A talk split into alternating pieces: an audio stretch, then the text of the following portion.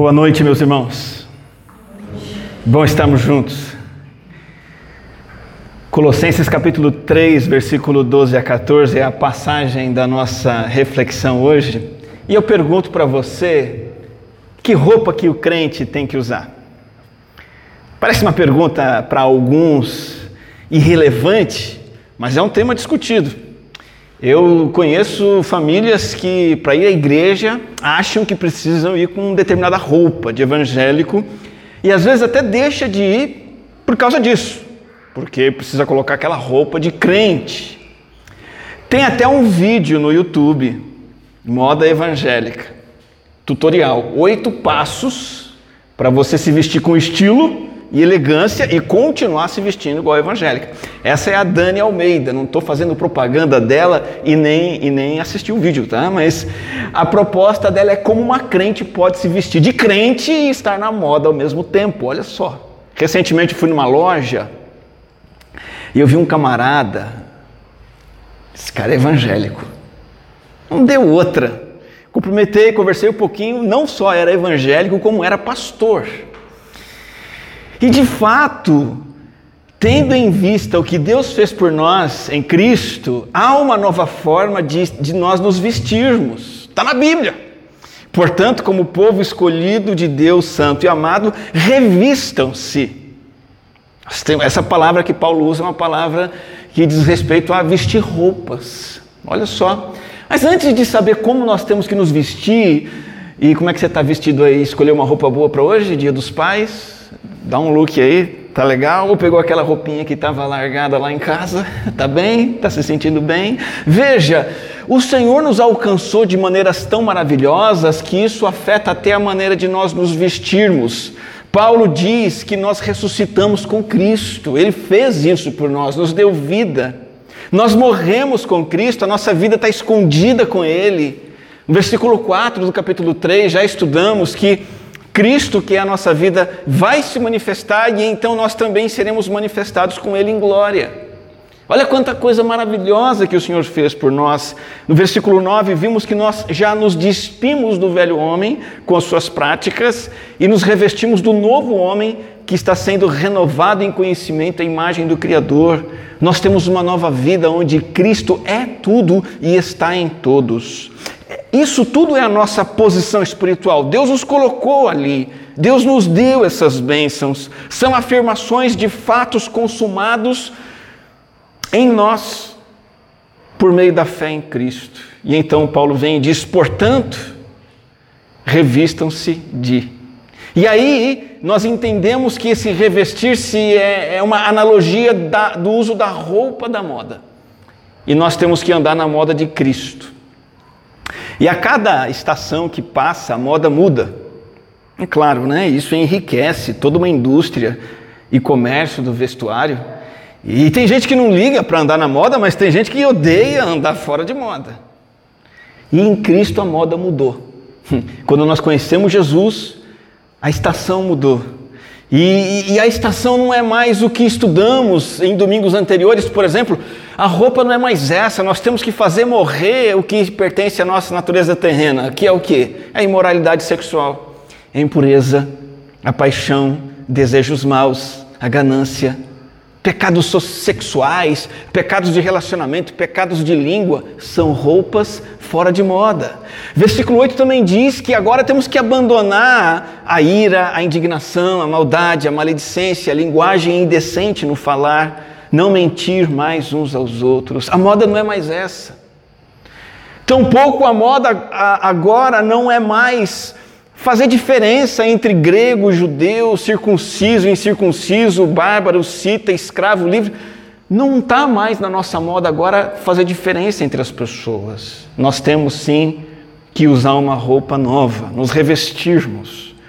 E essa palavra revistam-se é um apelo urgente baseado em todos esses privilégios que de uma vez para sempre nós obtemos. E Paulo resume todos os nossos privilégios nesse versículo 12, dizendo que somos povo escolhido, povo santo e povo amado. Portanto, olho na sua Bíblia, as vestes espirituais estão aí. E são oito peças de roupa que temos que usar. Não é gravata, não é terno, não é saião, nem sainha. A roupa está no versículo 12, como povo escolhido de Deus, santo e amado, revistam-se de profunda compaixão. Essa é a roupa. Bondade, humildade, mansidão e paciência. Versículo 13: suportem-se uns aos outros, também é uma roupa nova. E perdoem os aos queixas que tiverem uns contra os outros, perdoem como o Senhor lhes perdoou. E acima de tudo, porém, a roupa final, a roupa maior, a roupa que preenche tudo, revistam-se, de novo a palavra aqui, de amor, que é o elo perfeito. O próprio Cristo usou essa roupa aqui na terra. Nós somos chamados a usar também. Só que Paulo antes faz questão de mais uma vez dizer por que usar essas roupas. Qual é a base para praticar essas virtudes, bondade, mansidão, paciência? Não é porque nós temos que nos esforçar, porque temos que ser boas pessoas, porque fazemos resoluções e decisões, porque a humanidade precisa. Não! Essas roupas são usadas como resultado daquilo que Deus fez por nós em Cristo. E nós temos um privilégio tríplice, tremendo aqui então, se você está aqui hoje na igreja dizendo que eu sou um azarado, ninguém me ama, ninguém me ajuda, está tudo errado comigo, eu não tenho privilégio nenhum, eu vou aqui na igreja hoje para ver se alguma coisa de boa acontece na minha vida. Deus está dizendo nada disso, você é tremendamente privilegiado. Vocês têm, você tem três privilégios formidáveis que devem ser motivos para você exultar, gritar de alegria, cantar louvores o resto da sua vida. Esses três privilégios são que nós somos um povo escolhido, um povo santo e um povo amado. Em primeiro lugar, você é escolhido, você é escolhida por Deus. Isso afeta a sua vida, a minha vida em todas as dimensões, porque temos sido escolhidos por Deus, é a força dinâmica no nosso coração e na nossa vida que produz frutos, muda até a roupa que a gente usa. Deus nos escolheu. Ele olhou para você e disse: Você é meu. Ele olhou para você e disse: Você é minha. E o apóstolo Paulo explica um pouco melhor o que é essa escolha lá em Efésios 1. E não há palavras para explicar a eleição, então ele começa com palavras de louvor. Ele diz: Bendito seja o Deus e Pai de nosso Senhor Jesus Cristo, que nos abençoou com todas, todas as bênçãos espirituais nas regiões celestiais em Cristo. Por quê? Porque Deus nos escolheu. Nele, antes da criação do mundo, para sermos santos e irrepreensíveis em Sua presença. O texto continua e Paulo diz que em amor nos predestinou para sermos adotados como filhos por meio de Jesus Cristo, conforme o bom propósito da Sua vontade, para o louvor da Sua gloriosa graça, a qual nos deu gratuitamente no amado. É assim que somos escolhidos, com uma escolha que é eterna, não é uma escolha que pode mudar, ela é imutável. Essa escolha é realizada em Cristo, através de Cristo você foi escolhido, e você foi escolhido para quê? Para ser salvo, para ser filho. Você foi escolhido pelo propósito soberano e eterno de Deus. Isso não teve nada a ver com o seu mérito. O avô escolheu Daniel porque ele merece. Não. Na verdade, eu fui escolhido apesar do que eu sou e do tanto de, de, de, não merecimento que eu carrego em mim, em Cristo, pela graça. Não porque eu fiz boas obras o suficiente, mas para que eu comece a praticar boas obras. Então, nós temos esse privilégio formidável de termos sido escolhidos por Deus para sermos salvos e filhos. Você é tremendamente privilegiado, privilegiada. Além de ser escolhido, você é santo, você é santa. Você foi separado do mundo para Deus. Ser santo significa ser tirado do mundo, ainda que continuando geograficamente presente no mundo. Agora eu sou santo e separado para Deus aos olhos de Deus. Isso por causa do sacrifício de Cristo na cruz. Mais uma vez, não é pelo meu esforço, não é por causa do meu mérito. Agora eu pertenço exclusivamente a Deus. É isso que significa ser santo. Essa aquisição, essa compra, custou um preço altíssimo. Custou o preço do sangue de Cristo derramado na cruz, de modo que, tendo sido pago esse preço, nós não pertencemos mais a nós mesmos, nem ao mundo, nem ao diabo, nós pertencemos ao Senhor. A separação, é, a santificação, que é sinônimo de separação, é ilustrada pelo casamento. Cerimônia de casamento. Quem aqui já casou já passou por isso. Que é uma cerimônia de casamento? Nada mais que a separação de um homem para uma mulher. Aquele homem é separado para uma mulher. Aquela mulher é separada para um homem. Um para o outro e exclusivo. Assim também, quando você crê em Jesus Cristo, você entende, você concorda e diz eu quero isso e crê, você é separado exclusivamente para Cristo. Por isso que é um escândalo uma pessoa casada correr para os braços de outra pessoa. Assim como é um escândalo o cristão viver para o mundo ou viver para agradar suas próprias paixões pecaminosas. Nós temos esse privilégio extraordinário de termos sido separados para pertencer a Deus. E, e nós somos também amados. Nós somos objeto, alvo de afeições profundas de Deus Deus nutre por você uma ternura infinita. É como Paulo disse em Efésios 1, que já lemos, eu menciono de novo, em amor, ele nos predestinou para sermos adotados como filhos por meio de Cristo. Que privilégio extraordinário ser herança preciosa do Senhor, tesouro particular do Senhor. Você é menina dos olhos de Deus. Você é o prazer do Senhor. Ele te ama com um amor eterno, com misericórdias que não acabam, que não têm fim. Esse amor tem se revelado na criação do universo e na sua criação para viver nesse universo. Esse amor se revela na providência divina que ele tem tomado em seu favor, em meu favor. Esse amor se revela na redenção que ele realizou em Cristo Jesus, na santificação das nossas vidas, na glorificação prometida e garantida para nós. Nós somos povo escolhido, santo e amado. E aí Paulo vai trazer os desdobramentos desses três privilégios. Agora eu preciso ser isso na prática, de acordo com a posição que eu já tenho. Porque crer no Evangelho dá poder para eu fazer o que é correto, para eu começar a me vestir diferente, com uma roupa nova. E você já está percebendo que se tratam de virtudes que precisam aparecer na minha vida, serem desenvolvidas na minha vida. E se essas virtudes não estão na minha vida, é porque ainda eu não criei genuinamente. Eu não me casei com Deus, ainda não fui santificado, não sou escolhido e nem amado.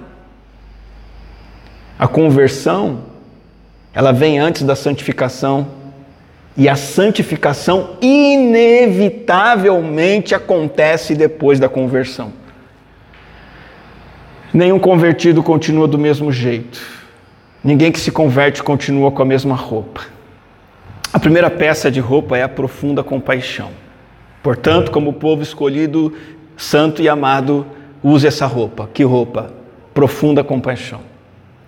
E um crente mais antigo de uma era mais antiga, quando ainda não tínhamos Bíblias em linguagens atuais, quando ele lia a versão antiga, revista e atualizada, ele lia lá: revistam-se de ternos afetos de misericórdia.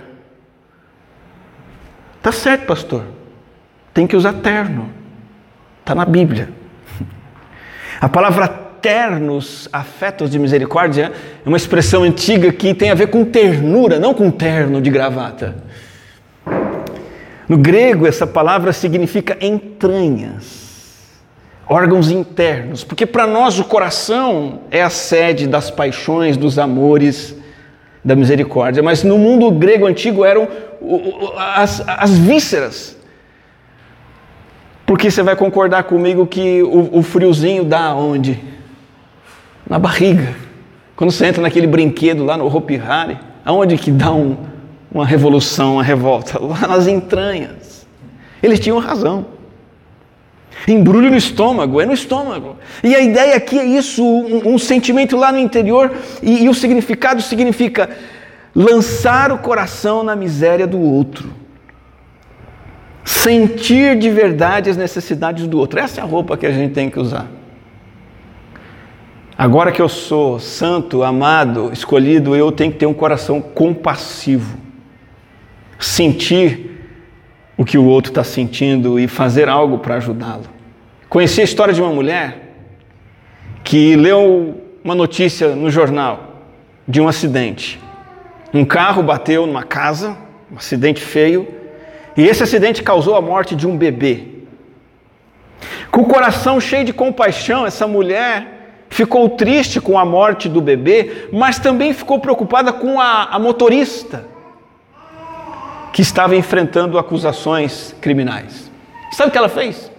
Ela escreveu uma carta para que de alguma forma chegasse até a motorista. E na carta ele escreveu o seguinte: Olha, eu não sei quem é você, mas Deus está cuidando da sua situação. E sabe o que ela fez? Ela colocou o número do telefone dela na carta e ficou esperando ver se a pessoa recebia e se dava uma resposta. A mulher telefonou para ela, com o coração quebrado. Elas combinaram de se encontrar. E por causa desse testemunho de demonstração de compaixão cristã, demonstração do amor de Deus, aquela motorista que havia tirado a vida de um bebê, entendeu o Evangelho, aceitou Jesus como seu Salvador. Começou a frequentar uma igreja, fazer um estudo bíblico. A compaixão mostrada, demonstrada, resultou também que outros membros da família dessa motorista se converteram. O seu crime foi levado adiante, ela foi julgada, condenada, foi para a prisão. E ali na prisão a fé dela se fortaleceu e ela também impactou as prisioneiras. Paulo está dizendo: você é escolhido, você é amado, você é santificado. Usa essa roupa aqui. Começa agora a ter compaixão dos outros. Não precisa pôr saia, não precisa pôr terno e gravata, mas põe a compaixão na sua vida. Por isso que historicamente nós cristãos somos os responsáveis por direitos obtidos pelos deficientes. Isso você encontra em qualquer livro de história. Deficiente auditivo, deficiente visual, deficiente mental, deficiente físico. Tem crescido o discurso de apoiar essas pessoas, de dar direitos a eles, direito dos idosos, direito das crianças, tudo isso se deve muito ao cristianismo. Talvez você não saiba, no mundo antigo, sabe como um aleijado era tratado? Como uma escória que poderia até ser excluída da vida social. Um deficiente, um enfermo era eliminado, tratado de forma desumana. Idosos não tinham o respaldo social que nós tentamos dar a eles. Crianças não tinham direitos. Existe uma lei greco-romana antiga chamada Pátria Potestas. Essa lei dava ao pai o direito de fazer o que quisesse com seus filhos. Em alguns casos, até matar o filho. Ele podia matar o filho e a autoridade não podia fazer nada. E o cristianismo veio mexendo com isso, veio mudando isso. Jesus mudou isso na sua vida. Jesus, na vida terrena, impactou é, é, é, essas maldades contra pessoas necessitadas e, e os seus seguidores mudaram a sociedade. Mas o que é está acontecendo hoje em dia? Uma reversão dessa realidade. A violência, o individualismo, a indiferença estão atraindo atenção no, no mundo do entretenimento filmes, séries, games, televisão em geral, praticamente jorram sangue da tela para nós. E a tendência é que haja uma recriação, uma volta a essa indiferença emocional frente à miséria, frente ao sofrimento, cresce a violência de novo contra milhares de vítimas. Nós vemos isso afetar o modo da gente pensar, o comportamento das pessoas um jovem cometendo um assassinato em massa dentro de uma escola, uma pessoa tira a vida da família, tira a própria vida, de novo crianças, mulheres sendo violentadas. As redes sociais estão cheias de hostilidades. Praticamente, eu não sei como, parece que tem mais divórcio do que casamento. Porque deixamos de vestir a roupa da compaixão. Essa roupa tem que ficar para trás, essa roupa velha. Ira, não posso usar mais. Indignação foi para trás. Maldade, maledicência, linguagem indecente no falar, de que Paulo falou no versículo 8, agora está fora. A roupa nova é diferente.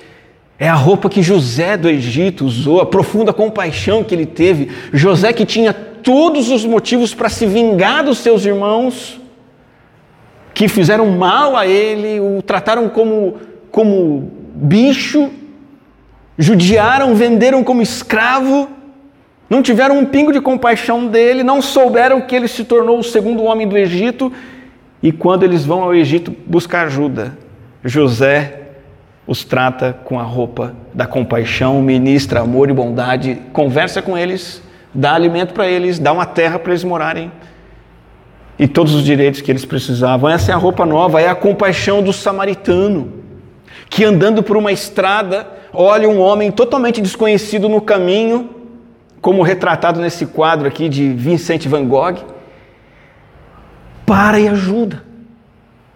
Não sabe o que aconteceu, não sabe quem é, mas para e cura as feridas, aplica remédio, coloca no seu, no seu transporte, leva para uma, uma hospedagem. É a roupa que Jesus usou. Jesus chorou diante do sofrimento dos outros. Jesus teve compaixão de uma viúva que estava indo sepultar o único filho. Ele é o sacerdote que se compadece de nós. Você é escolhido, você é santificado, você é amado pelo Pai por causa desse Jesus. Então, o Senhor quer que você use a roupa da compaixão. A roupa nova também inclui a peça da bondade.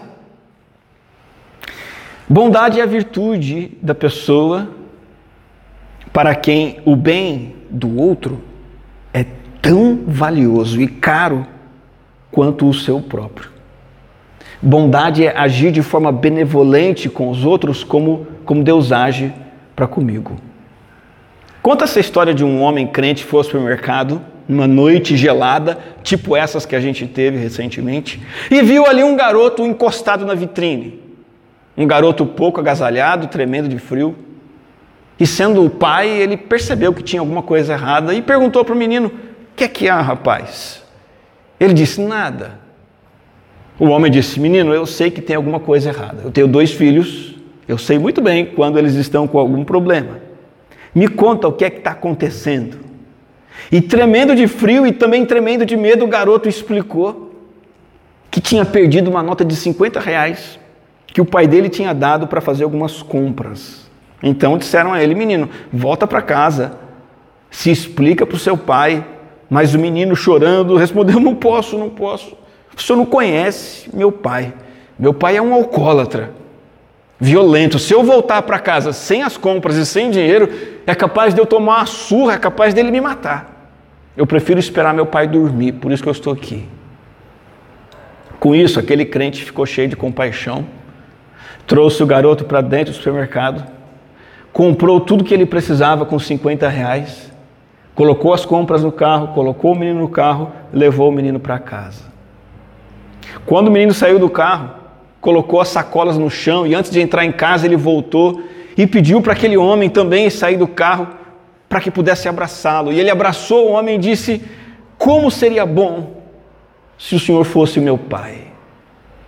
E claro que aquele homem que demonstrou bondade e compaixão derramou uma lágrima e deu o seguinte testemunho: Depois que eu deixei aquele garoto em casa, eu fiquei andando de carro pela rua à procura de outros garotos que tivessem perdido notas de 50 reais.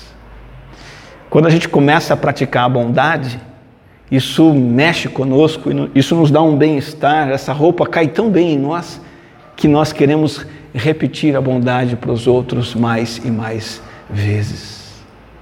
Bondade é esse espírito amigável e ajudador que leva-me a favorecer os outros, suprir necessidades dos outros de forma generosa. A roupa não é mais indignação, não é mais maldade, a roupa agora é bondade. A maldade ficou fora de moda. É a bondade de Barnabé. Barnabé é chamado de bondoso. Ele tem um apelido, o apelido de Barnabé no livro de Atos é homem bom. Legal, né? Qual é o seu apelido? Homem bom. Diz tudo. Já pensou você com esse apelido? Barnabé estava sempre investindo na vida das pessoas. A Bíblia diz que ele, ele viu tanta gente necessitada na igreja de Jerusalém, que estava sofrendo perseguição e fome. Ele vendeu um terreno, chegou para Pedro, João e falou: Está aqui, dinheiro do terreno. Eu não quero ver esse pessoal passando necessidade, não. Quando o tal de Saulo, o terrível judeu, perseguidor da igreja, se converteu, todo mundo olhou para o Saulo e falou: Meu Deus, tira esse cara daqui. O homem bom foi atrás dele e falou: Não, vem cá, Saulo, vou cuidar de você. Essa é a roupa que Barnabé usava. Por isso ele foi chamado de homem bom. Outra roupa é a humildade. Humildade não existia no mundo sem Cristo. Humildade surgiu no mundo por causa do cristianismo também. Cristo impactou o mundo, viu? Também mostrando o que é humildade. No mundo antigo, humildade era, era vista como fraqueza. A turma ria da humildade. Humildade é uma autoimagem adequada, equilibrada. Humildade é quando eu, eu não me exalto e nem me autodeprecio. Essa é a roupa que eu, que eu tenho que usar também. Uma atitude correta de mim para comigo mesmo, uma atitude minha para com Deus e uma atitude minha para com os outros. Humildade, na prática, é a prontidão para ficar sem. Humilde fica sem. Ele fica sem reconhecimento, não tem problema, não precisa me reconhecer. Ele fica sem a melhor carne do churrasco, não tem problema, pode ficar para você. Ele fica sem o melhor lugar, qualquer, para onde ele for, não tem problema. O humilde está liberto da escravidão, do amor próprio que tanto nos envenena e mata, e também envenena e mata os nossos relacionamentos. pastor Charles Spurgeon disse assim: Eu não ousaria usar uma coroa de ouro na terra onde o meu Senhor usou uma coroa de espinhos. De modo que a humildade significa honrar os outros mais do que a mim mesmo, e estar sempre pronto para reconhecer o valor dos outros. Humildade também envolve estar pronto para admitir os próprios erros. O humilde admite os próprios erros. O humilde, ele não tem problema nenhum em sentar e ser cobrado, ser criticado. Ele até começa a gostar disso, porque ele sabe que precisa. Você conhece? Conhece o crente sabão? Quando é apertado, ele escapa. Muitas pessoas, quando você aponta o defeito delas, do caráter delas, vai embora da igreja. Não pode apontar o defeito mais. Crente sabão, não é humilde, não. Tempos atrás, um irmão muito querido me falou: Olha, eu, eu encontrei Fulano de Tal. E Fulano de Tal disse que você agiu assim, assim, assado, pisou na bola assim, assim, assado. Na hora veio um monte de respostas na minha cabeça. Não, não é bem assim, não sei o quê. Pá. Aí, graças a Deus, eu respirei fundo o Espírito Santo me ajudou, a minha resposta foi: obrigado, irmão. E me pus a pensar nas críticas. E, e, aprendi com elas. Graças a Deus. Não é sempre que eu faço assim, mas dessa vez eu fui humilde. E foi bom para mim. Humildade é aquele centurião romano dizendo: Senhor, não precisa até em minha casa eu não mereço receber-te debaixo do meu teto. Só para você saber, o centurião é chefe de cem. Cem soldados romanos. O, o, o, o exército romano é a, é a espinha dorsal do Império Romano. Roma era o que era por causa do seu exército. E, e os pilares desse exército eram os centuriões. Então esse cara, esse cara era o cara. Senhor, eu não mereço receber o Senhor debaixo do meu teto. Humildade é o publicano orando de longe do templo, porque ele não tinha coragem nem de chegar perto. Ele nem ousava olhar para o céu, ele batia no peito dizendo: Tem misericórdia de mim que sou pecador. Essa é a roupa que a gente tem que usar agora em Cristo. Ele nos escolheu. Ele nos amou, ele nos separou. Essa é a roupa que está na moda agora. Além de profunda compaixão, bondade e humildade, a roupa também é a mansidão. Tem bastante peça de roupa para usar, viu, gente? Tem mais de sete, são oito. Nós vamos ver cinco hoje. Então, mulherada vai ter pelo menos uma para cada dia da semana, vocês que não gostam de repetir roupa. E tem uma de sobra. A quarta peça da roupa é a mansidão, a quinta é a paciência. Mas a mansidão não é ser uma pessoa patética, fraca, mansa, mansinha, não.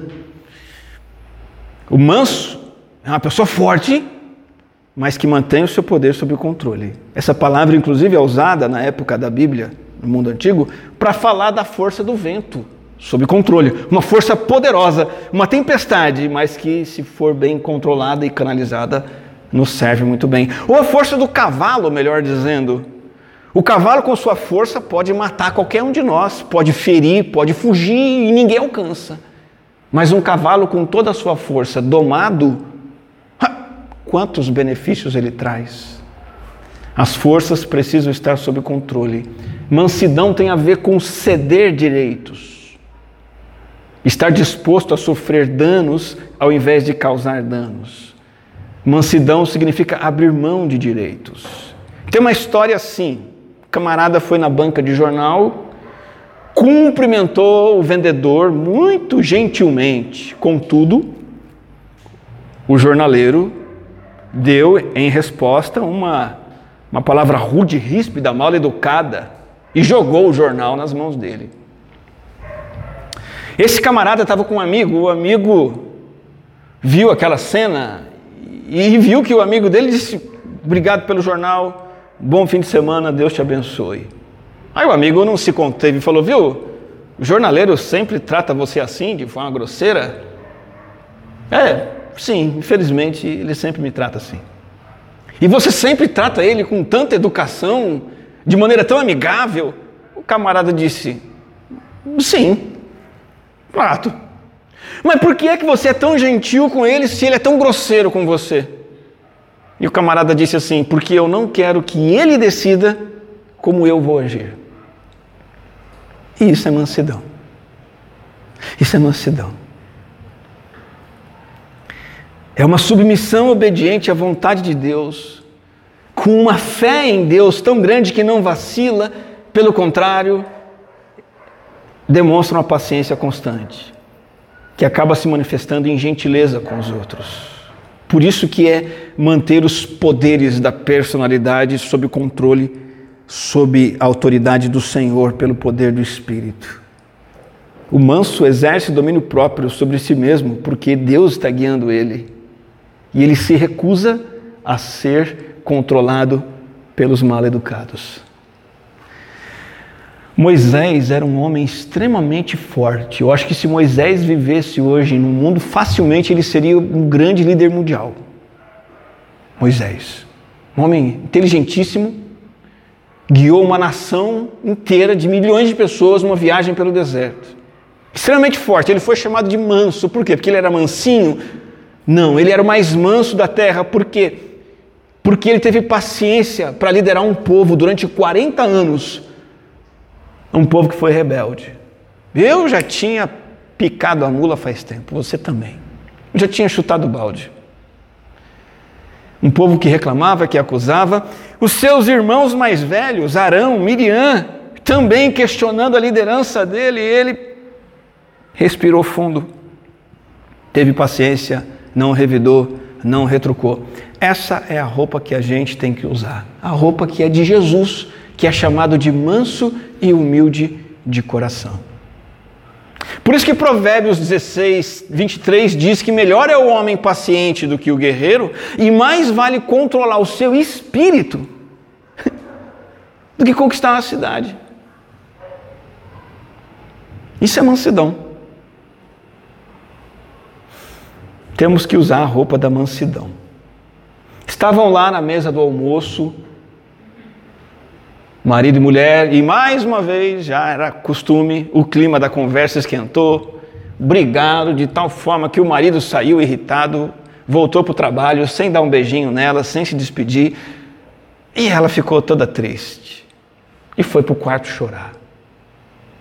E quando entrou no quarto, ela viu um quadrinho na parede que ela já tinha visto, mas nunca tinha visto daquela forma.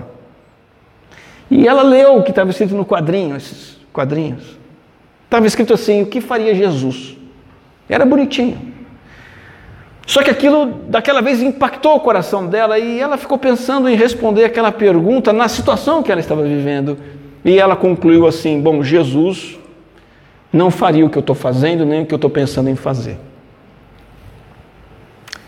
Ele seria bondoso, seria paciente, não seria irritadiço. Então ela teve um momento de oração, o Espírito Santo a visitou, ela se acalmou, mudou a atitude dela para com o marido dali em diante. Mas naquele mesmo dia, quando o marido voltou para casa, ela estava esperando com uma postura de gentileza, disposição e bondade, o que deixou o marido surpreso. Ela contou a experiência que ela teve para o esposo de oração e de refletir nas palavras o que faria Jesus. Aconteceu que o marido também ficou pensando naquela pergunta: o que faria Jesus numa briga? E aí os dois sentaram juntos, deram as mãos, oraram e daí em diante conseguiram se compreender melhor e conseguiram caminhar juntos para uma vida mais e mais feliz. Aquele quadrinho sobre a mansidão de Jesus, alguém que cede direitos, alguém que decide não se vingar, alguém que decide não falar mal, ainda que a pessoa mereça ser mal falada, aquele quadrinho restaurou a felicidade naquele casamento. A última roupa que vamos ver hoje é a paciência. As outras três ficam para o próximo domingo, não perca. Mas a quinta peça de roupa também é chamada de longanimidade, que significa um espírito que jamais perde as estribeiras com os outros.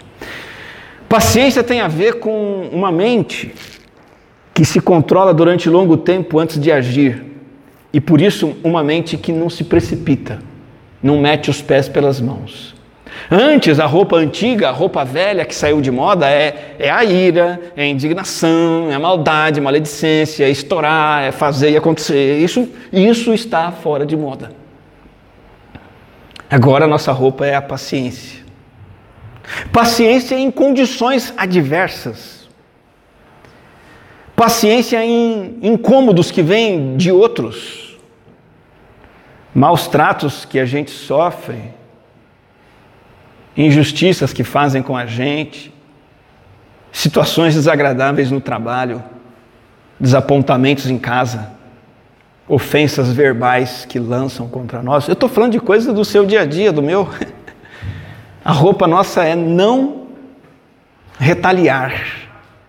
A nossa roupa agora é não revidar, não explodir.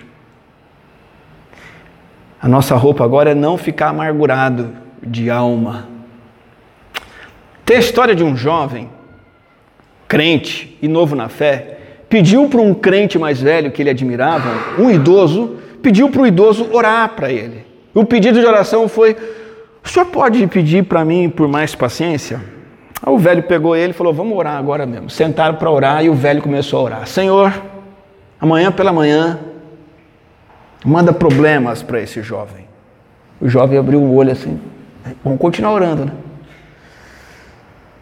Senhor, na parte da tarde, manda para esse jovem problemas. Ele, esse velho está louco. Senhor, à noite, manda para esse jovem. Na hora que o velho falou isso, o jovem falou: Não, não, peraí, peraí. Senhor, eu pedi que o senhor pedisse paciência para mim, não, não pedi problemas. Você deve saber qual foi a resposta do velho e sábio crente. Ele citou Romanos 5,3. E disse: Meu jovem, é pela tribulação que aprendemos a ter paciência. Nos alegramos nos sofrimentos, pois sabemos que os sofrimentos produzem a paciência. A palavra paciência aqui, em Romanos 5, significa firmeza, capacidade de, de eu me manter firme nas dificuldades. Por isso que a roupa nossa agora tem que ser a roupa da paciência. No mundo antigo, a virtude era contrária da paciência. No mundo antigo, a virtude é algo que nós chamamos de amor próprio, respeito próprio, intolerância. Você não pode tolerar ser menosprezado.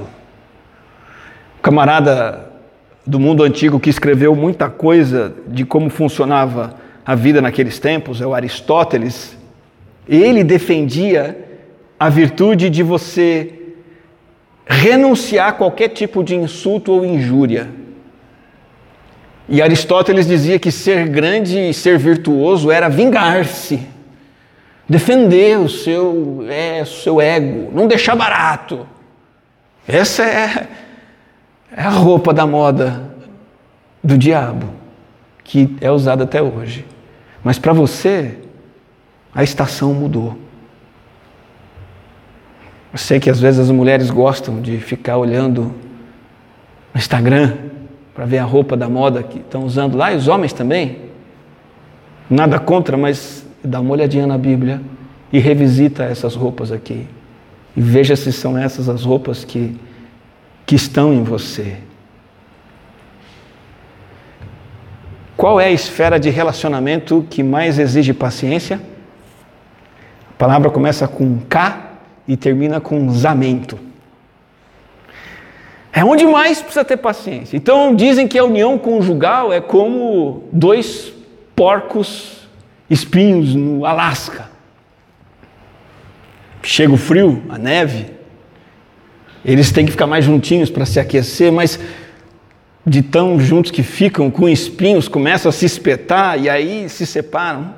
Mas quando se separam no frio intenso, o frio é tanto que eles podem até morrer, então se juntam novamente para suportar o frio e aí precisam aprender a ter paciência um com o outro. Isso não é só no casamento. É que o casamento é o mais difícil dos relacionamentos humanos. Mas todos os relacionamentos exigem de nós essa paciência, esse tato, essa maturidade. Não sei se você achou que a roupa do crente era um terno, uma gravata, uma saia, um vestido. Talvez você pensou assim: bom, vou ter que trocar meu guarda-roupa. Talvez as mulheres devem ter pensado: ah, legal, mulher gosta de trocar de roupa. Os homens, ao contrário, ficou aflito: hum, vou na igreja, vou falar de roupa de crente, vou ter que gastar dinheiro com roupa. Não, não precisa mexer no seu guarda-roupa. É o caráter demonstrado nos relacionamentos. É disso que a gente está falando aqui. Porque o cristianismo não é só aderir à verdade doutrinária correta. Tem gente aí rodando igreja atrás da verdade final. Cristianismo não é só isso. Cristianismo não é você ir buscar coisas que façam bem para sua vida material. Cristianismo é também e muito começar a ter relacionamentos corretos com os outros e com Deus. Cristianismo é convívio, é ter profunda compaixão, sentir as necessidades dos outros, é ter bondade, é ter humildade, é ter mansidão, é ter paciência. Sabe por quê? Porque as pessoas observam o que nós vestimos, mas elas observam ainda mais o nosso caráter. E o Senhor também. Ele vê a roupa que usamos mas ele vê ainda mais o nosso caráter. Para concluir essa mensagem, eu quero chamar a sua atenção para o fato de que o que Deus fez por você, você deve fazer pelos outros. Você é escolhido, santo e amado. Essa roupa nova, essas cinco peças, não são inacessíveis, inatingíveis, não são caras demais. Deus não está pedindo algo que Ele não tenha já te dado em Cristo. Essas roupas estão no guarda-roupa da salvação. E nesse dia dos pais, lembre-se que o Pai Celestial escolheu você. O Pai Celestial te separou e te amou com um amor sem fim. Portanto, você pode transbordar isso para os outros. Essa é a roupa que você e eu devemos usar. Vamos orar e falar com o Senhor. Querido Deus, Pai bondoso, Pai misericordioso, que nos revestiu com amor e graça. Que essas roupas novas realmente nos caracterizem. Não roupas de tecido e pano, mas roupas de caráter. Nos ajuda a ser como Cristo foi, bondoso, paciente, humilde. Nos ajuda a sermos generosos, amáveis, como o Senhor tem sido para conosco. A estação mudou, Senhor. Nossa roupa agora é outra. Que teu Santo Espírito venha nos revestir, revestir dessas roupas novas, em nome de Jesus. Amém.